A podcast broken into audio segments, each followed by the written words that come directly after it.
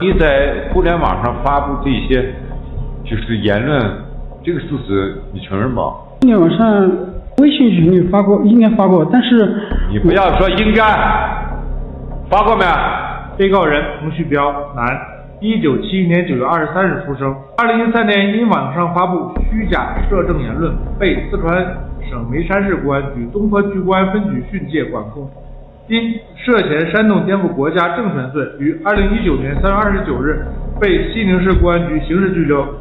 同年四月二十八日，经西宁市人民检察院批准逮捕。你在公安机关交代的对不对？公安机关交代的好像有一点偏入差偏差呗。什么偏差？哪点偏差？我也说不清楚。你也说不清楚。嗯。你在互联网上发布这些就是言论。这个事实你承认吗？今天晚上微信群里发过，应该发过，但是你不要说应该，发过没？发过。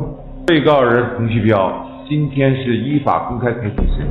西宁市人民检察院指控你犯有煽动颠覆国家政权罪，他不是轻易的把你拉上法庭的，你自己也清楚。今天法庭开庭审理。也是给你一个机会，你听清楚了吗？听清楚了。你在互联网上发表的过们反动的煽动言论，推翻社会主义制度，制度出什么什么错误，这些言论有没有？发过，但是具体是不是那些语言我就记不清楚了。什么时候？哪些语言呢？哪些语言？什么中央电视台？怎么着都是骗人的、假的，这些发表过吗？记有些记不清楚了，反正可能。一再跟你说，今天是法庭公开开审，开庭审理，把你拉上法庭，对于要有个清醒的认识，是不是啊？是。什么时间开始在网上发表这些言论呢？我记不清楚了，什么的？是不是一一八年？记不清楚，我就是在那个群里发的嘛。发的时候，他们群里面大概的年份你知道吧？你能想起来吧？估计就是二零一九年嗯开始，我也不是太清楚，真的不清楚，审判长。你发表过吗？发过，应该发过。你这群这个微信那个名称叫什么？微信名称彭旭标。彭旭是不是这？对。是不是？是。在哪个群里？那个群。我一实际上我一一直都不清楚，后来我现在直接问你啊，哪个群里？星河泛舟单单位给我说的是星河泛舟。是不是？你作为一个学机械工程的人员，现在互联网你发表的这些东西，出自哪个手机，这都是有痕迹的，这点是明白。我给你提示你，你就要好好想想。是，我。对了吗？实话实说，发发表过没？发过。发过，是不是一些反动言论？发表过多少条？能记清楚？记不清了，什么时候发的也记不清楚了。我发之前，你看是很盲目的。作为一个受过大专学历教育、七年工出生的，从你这个年龄、社会知识面和对这个社会的人。你盲目发表，所以说希望你在主观上能有个正确的认识。我知道错了，嗯，我确实不知道什么时候发的，具体发的什么时候发？发了。你什么时候发的？侦查机关那是通过侦查手段是能获取你什么时间发的？听清楚了吗？听清楚了。你知你知不知道有多少人？这这个群里多少人？在我手机上的时候，我一直不知道叫什么群名，我一直不知道。就是办案单位拿给我看的时候，他说：“你看是不是星河泛舟这个群？是不是四百多人？”我说：“可能是吧。”可能我说这些，可能审判长不相信。在这之前，确实我不知道这个群名叫什么名字。这个群到底有多少人，我确实不知道。不，重要，知道？一再进这个群里，你发表了这些反动言论，那是有记录的。这是关键，你发表什么？被告人彭旭标，你不要避重就轻。你是个成年人，你是个有文化的人。眉山县公安局对你管制，因为什么你管制的？你不清楚吗？这个事情发生在什么时候时间管制的？你不清楚吗？什么时间我不知道，但是办案单位但但是问我，我家管制是在什么时间？我看他们起诉书上面说的是二零一三年。那你为什么不抓？你办案单位抓我的时候，我办案单位，你不要讲办案单位，你被眉山县公安局管制哪一年你不知道？这么大的事情你不知道？你作为一个成年人，你作为一个大专生，你不要避重就轻，这就体现你个是否彻底认罪一个认罪态度。刚才公诉人对你发表，对你进行询问，你就讲那些直接问题。去嘛他们拉你，硬拉你，你拉进去你干什么了？你为什么要发表那些人？你不清楚，那别人怎么没发表？所以说你，我法庭再次提醒你，注意你的认罪态度。好的，法庭，陈旭彪，我是你辩护人，啥就是我向你问问两个问题，你希望你如实回答。我第一个是你问你当时在公安机关做的这些笔录，你是否属实？你在公安机关做的这些笔录是否属实？笔录你回答是还是不是？是否属实？是。完毕，法庭，完毕。被告人胡旭彪，还是那句话，院长希望你如实供述，有个良好的认知态度。对于你的犯罪事实的指控，公诉机关马上就会出示大量的证据，这些证据。都是来源于公安机关、侦查机关对于先进的技术所获取的，你听清楚了吗？听清楚了。你你看，那就是我我那个，比如说，签字是你签的，签字是签了，但是呃，检察院来问过我的时候，他说有没有诱供，我说有诱供，还说有没有诱供？还问我他有没有打你威胁你，我说打没有打，但是就是威胁过。他我说他说他说是怎么威胁的？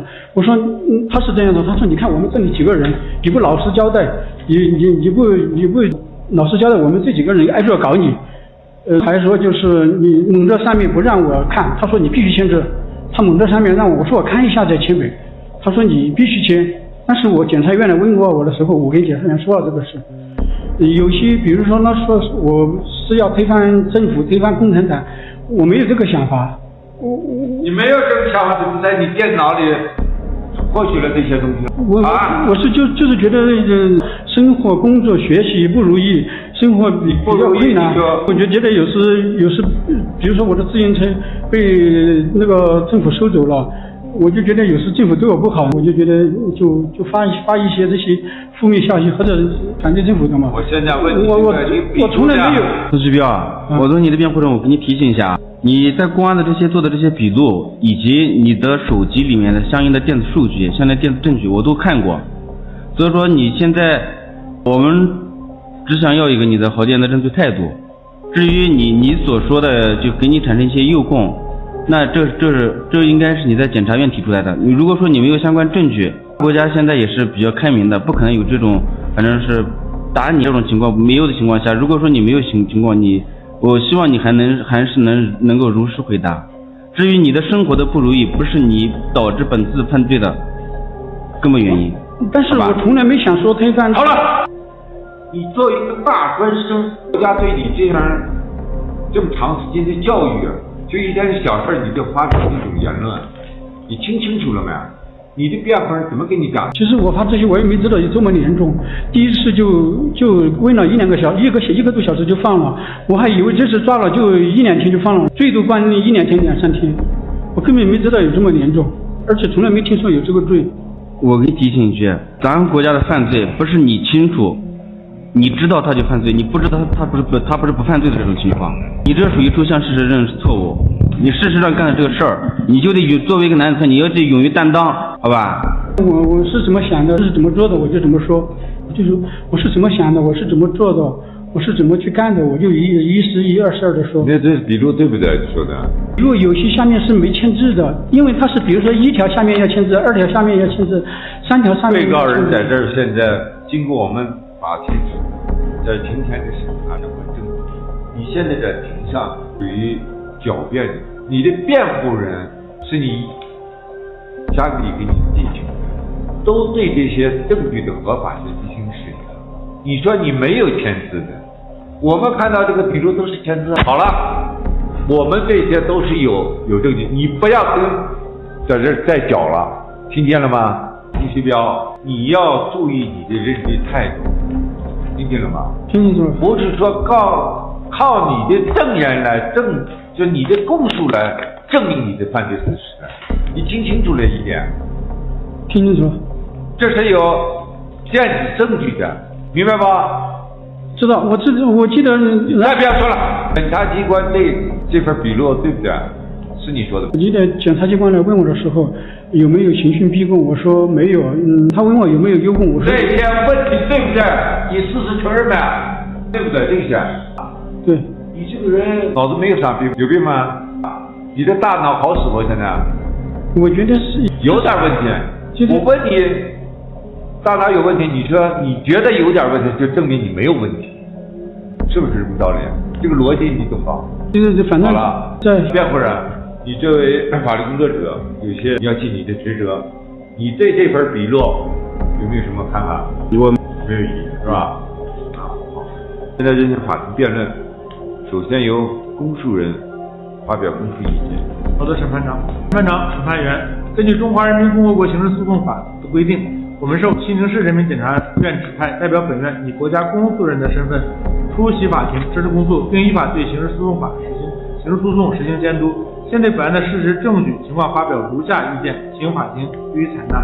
一、本案的定性：煽动颠覆国家政权罪是危害国家安全罪的一种，是指以捏造、诽谤或者其他方式煽动颠覆国家政权、推翻社会主义制度的行为。其行为呢，已触犯《中华人民共和国刑法》第一百零五条第二款。以造谣诽谤或者以其他方式煽动颠覆国家政权、推翻社会主义制度的，处五年以下有期徒刑、拘役或者管制。那么，综上所述呢，本案事实清楚，证据确实充分，请法庭根据本案的犯罪事实、性质、社会危害程度，综合评判后，依法对被告人彭旭彪呢作出公正的判决。我的公诉意见呢发表到此，审判长。好，被告人彭旭彪做自我辩护，就是你对这个认为是是否构成犯罪，罪轻罪重？你发表你自己的辩护意见，自我辩护，有没有？我在那个网上发过发过一些对政府、对社会不好的言论言辞，我我确实不对，确实错了，审判长。但是我说实话，我在这群里发的时候，我不知道群里前面他们在说啥，发完以后又不知道后面的。人在说啥？群后面的人在说啥？群里的人我一个也不认识，也没有和他们联系电话，也没和他们聊过私聊过。我这我随机性的、偶然性的在这个群里发，为什么？我觉得就是有工作、生活、学习压力特别大。这边我也没结婚呗，各种面的生活影响，父母啊那些也也特别恼火的，父父母也特别可怜，父亲八十岁了，一个人在在老叫你说你。罪轻罪重，构不构成犯罪的？听清楚吗？为自己辩护。我我我就就是心烦，觉得有时是心烦就反对政府，是不是？我错了，审判长。然后政府，我觉得政府有时对我不好，把我的自行车都收了。我放在小区车棚里的自行车，政府给我创了卫生城市给我收了，那还是挺新的。我觉得有时候政府对我不好，我就在上面发我，但是我从来没想说要推翻共产党，推翻社会主义。我能不能能推翻吗？我一个我一个一个平民百姓，一个微不足道的小老百姓，我想都没想过去推翻，发一下牢，骚。我确实是这样的，什么的？我觉得我我第一次被被我们那里的公安机关问了，呃，但是他问了一个多小时就放了呗，写了个保证书，但是写保证书的时候。公安机关人说啥，我就我他写的，公安机关写的，他写写的，我想肯定问题不大，我就签字按了手印了，就放了呗，意思就又没抓我，又没管我了。我想可能要二零一九年了吧，这么多年了，我觉得可能事情也不大，那上次也没关过，我想最多这次发以后下发，最多关一两天两三天就放了吧。我也不知道这个罪这么大，根本不知道联动性。如果说知道联动性，我我绝对打死我都不敢发。我和他们也没啥，你任何人也没啥联系。你那些证人些，我一个也不认识，从来没和他们聊过天。那群我退了几次，他们都把我退了几次。办案单位抓我的前几天。行了，这些你在法庭调查的时候也也说了，罪轻罪重，还有没有？我希望就是是、呃、法官给我一个重新做人的机会呗。我我我确实不是故意的，我好了，我觉得我的生活一团混乱，啥事业不成功，但我当过当过老师，呃，当过工程师，不管做什么事业确实很失败。嗯，徐旭彪，上一次警察关了你一个小时，过了几年，嗯、这一次你认为没事儿，如果我们法庭这次从轻处罚你，你下次还会说法庭从轻了？不会的，会不会出现这种？不会，绝对不会。我我下次还会这样做，反正法庭都有听了。我我觉得我不罚。处理你的时候，一三年处理你的时候，关你关了一个小时，那也是。没关，询问，一直询问。到公安机关询问你一个小时，给你警告管控，那是公安机关，你不也写保证了吗？我说那些话，审判长，你可以去查一下。不是你保证的。保证不是我写的，他们写的。不是你保证的，人家告诉你们。这个事情不能做，说说了说了说了，那你怎么还说了？我知道，所以说你要注意你的这个态度。好了，对你的辩护观点、自我辩解，我们清楚了。